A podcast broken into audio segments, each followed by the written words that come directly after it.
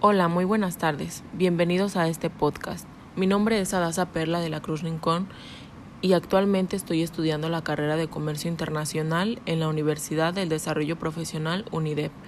Vamos a hablar a continuación de las leyes relacionadas con el comercio exterior, del Código Fiscal de la Federación, en cómo nos ayuda, cómo podemos estudiarlo y aplicarlo.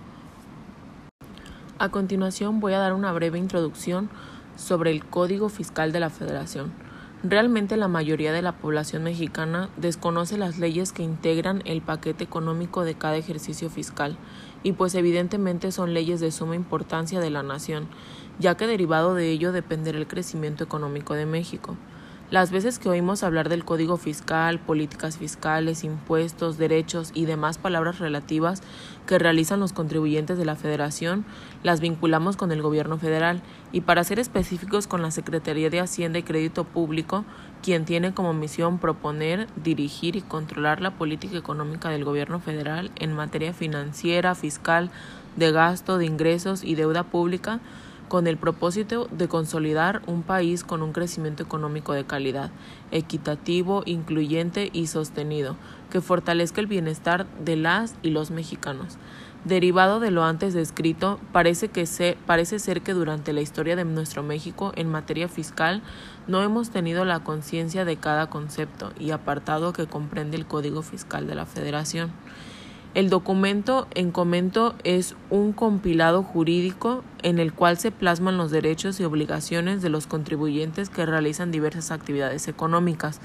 A continuación vamos a ver más a fondo qué es el Código Fiscal de la Federación, cuándo aplicar el Código Fiscal de la Federación y la importancia del Código Fiscal de la Federación.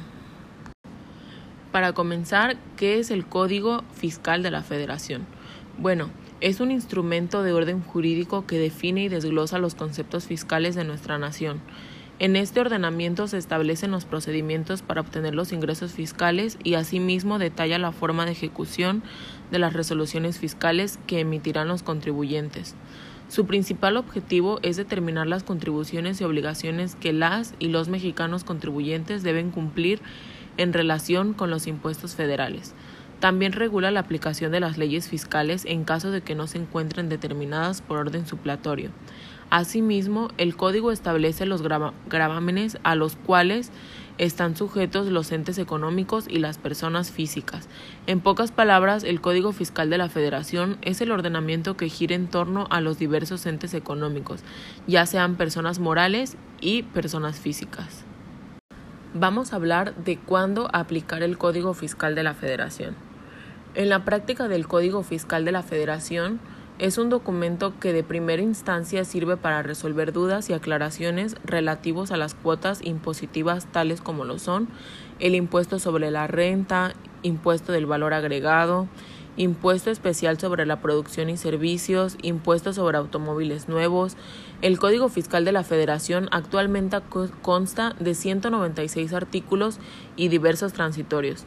De igual manera, el código en mención cuenta con un reglamento integrado por 113 artículos y 7 transitorios. El Código Fiscal de la Federación va más allá de un simple compilado en donde se plasman los impuestos de índole federal. Por ello es conveniente remarcar las principales obligaciones fiscales de todo contribuyente mexicano debiera realizar. Como conclusión, Podemos decir que lamentablemente México es un país donde gran parte de su economía está compuesta de manera informal y consecuentemente no hay un ajuste equilibrado para las contribuciones al gasto público. La economía informal está integrada por ingresos que son producto de actividades empresariales y de trabajo asalariado, y éstas no se sujetan al régimen de fiscalización, lo que da como resultado un acumulado de recursos que pudieran potencializar el gasto público y al mismo tiempo se estaría combatiendo evasión fiscal, representando una regulación más eficiente. Sabemos que la situación que atraviesa el país no es la más favorable. Sin embargo, si todos emprendiéramos una cultura tributaria, podemos llegar a alcanzar un nivel de mayor bienestar. Indudablemente creo que si se fomenta una cultura tributaria sólida, contribuiríamos a solventar el presupuesto que la ley de ingresos determina para cada periodo fiscal, sin ninguna complicación ni implementación de nuevas obligaciones para el beneficio de la ciudadanía y el crecimiento económico de nuestro México. Por ello digo que es muy importante mantenerte actualizado en el tema de los impuestos, ya que ello te permitirá ejercer con mayor precisión tus derechos y obligaciones como contribuyente. Les doy las gracias por escuchar este podcast y espero que les haya servido de mucho.